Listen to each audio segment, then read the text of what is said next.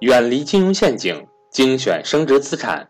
大家好，我是各位的班主任登海，欢迎想跟赵正宝老师系统学习投资理财的伙伴和我联系，我的手机和微信为幺三八幺零三二六四四二。下面请听分享。过去三十多年，中国经济的高速成长，伴随着中国形成了大量的高净值人群。庞大的中产人群，根据刚刚发布的全球财富报告来看，中国的家庭财富达到了二十三万亿美元，仅次于美国和日本，可以说是全球第三大富豪聚集地了。那中国的中产人群有多少呢？这里面中产人群呢，是以拥有五十万人民币到五百万人民币人群的范围内呢，我们把它大致定义为中产阶级。中产阶级呢，达到了一点零九亿人，这是全球之冠，各位超越了美国啊、日本这样的，成为了全球中产阶级基数最大的国家。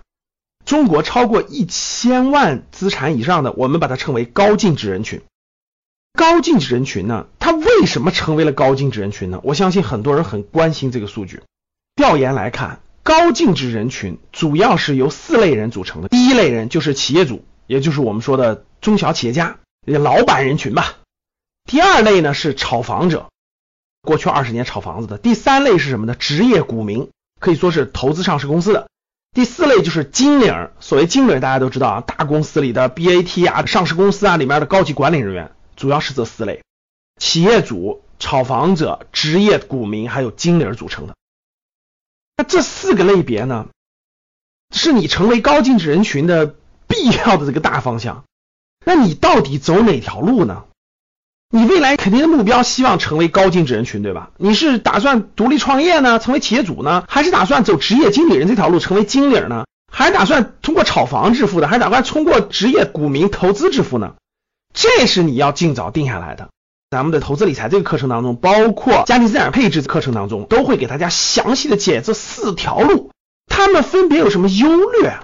你打算选择哪条路走上高净值人群的道路？那我们今天来看一看这四条道路占的比例是多少呢？就是难易程度是什么样的呢？成功的概率是多少呢？对不对？那我们往下看，这也是我们今天给大家讲的一个重点啊。截止到二零一六年，中国大陆地区吧，千万级以上高净值人群有一百三十四万。通过这四大途径分别占到多少的比例呢？给大家说一说哈，咱们俗称炒股吧。通过投资资本市场，我成为千万富翁的占到多少呢？各位，百分之十。中国千万级以上的高净值人群里面有百分之十的人是职业股民，主要财富是通过投资资本市场获利的，大概人群在十三万到十五万之间。遇到牛市的时候，比例就急剧上升；遇到熊市时候，它就会适当的下降，但是大概比例在百分之十左右。他们的财富当中呢，持有的现金及股票等等的资产呢，大概占到了总财富的百分之四十三左右。千万级高净值人群里面，通过炒房达到这个地步的，大概占到百分之十五左右。过去其实没有这么高，在一五年之前，这个比例只占到百分之十。但是由于啊一五年、一六年等等房价的不断的上涨，特别是一线城市房价的暴涨，所以让这波人的比例增加了百分之五，大概占到了百分之十五的比例。专业职业股民百分之十。通过炒房者成为高净值人群的是百分之十五，这两个加起来也就占到百分之二十五，对不对？其实这个数字也可以告诉我们了，中国的大多数高净值人群不是通过炒股，不是通过炒房得来的，他们还是通过踏实的工作得来的。那分别是多少呢？中小企业家这种当老板途径是百分之五十五，这个是最高比例。经理我打工对吧？职业经理人打到高层管理人员，打到经理的比例是多少？百分之二十。这四大比例里头，第一大类别还是企业主，就老板。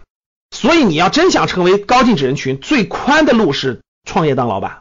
第二个路径就是职业经理人，我当经理，我去大公司、好公司，我当高级管理人员。这个比例大概占到百分之二十，这两个加起来就已经百分之七十五了。还有百分之十五是炒房的，还有百分之十是通过炒股的。那大家想想，这四大路径，你打算选哪条路呢？特别希望问大家几个问题。第一个问题，各位，我们做个互动。你认为未来十年通过炒房成为高净值人群，这个比例还会维持百分之十五吗？这是第一个问题。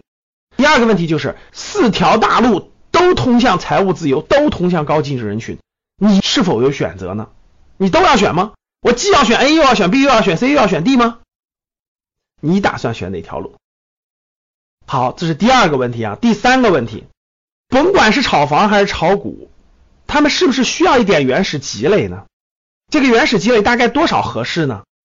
第三个问题，希望大家跟我互动交流，我们在未来的课程当中呢，详细给大家解决这些问题，好不？既然来听我们讲投资这个节目的，我相信肯定都是有梦想、有愿景，希望财务自由，希望成为高净值人群的。那你是一定要做出选择的。如果你不做选择，只是做梦的话，那高净值跟你永远无关，财富自由跟你永远无关。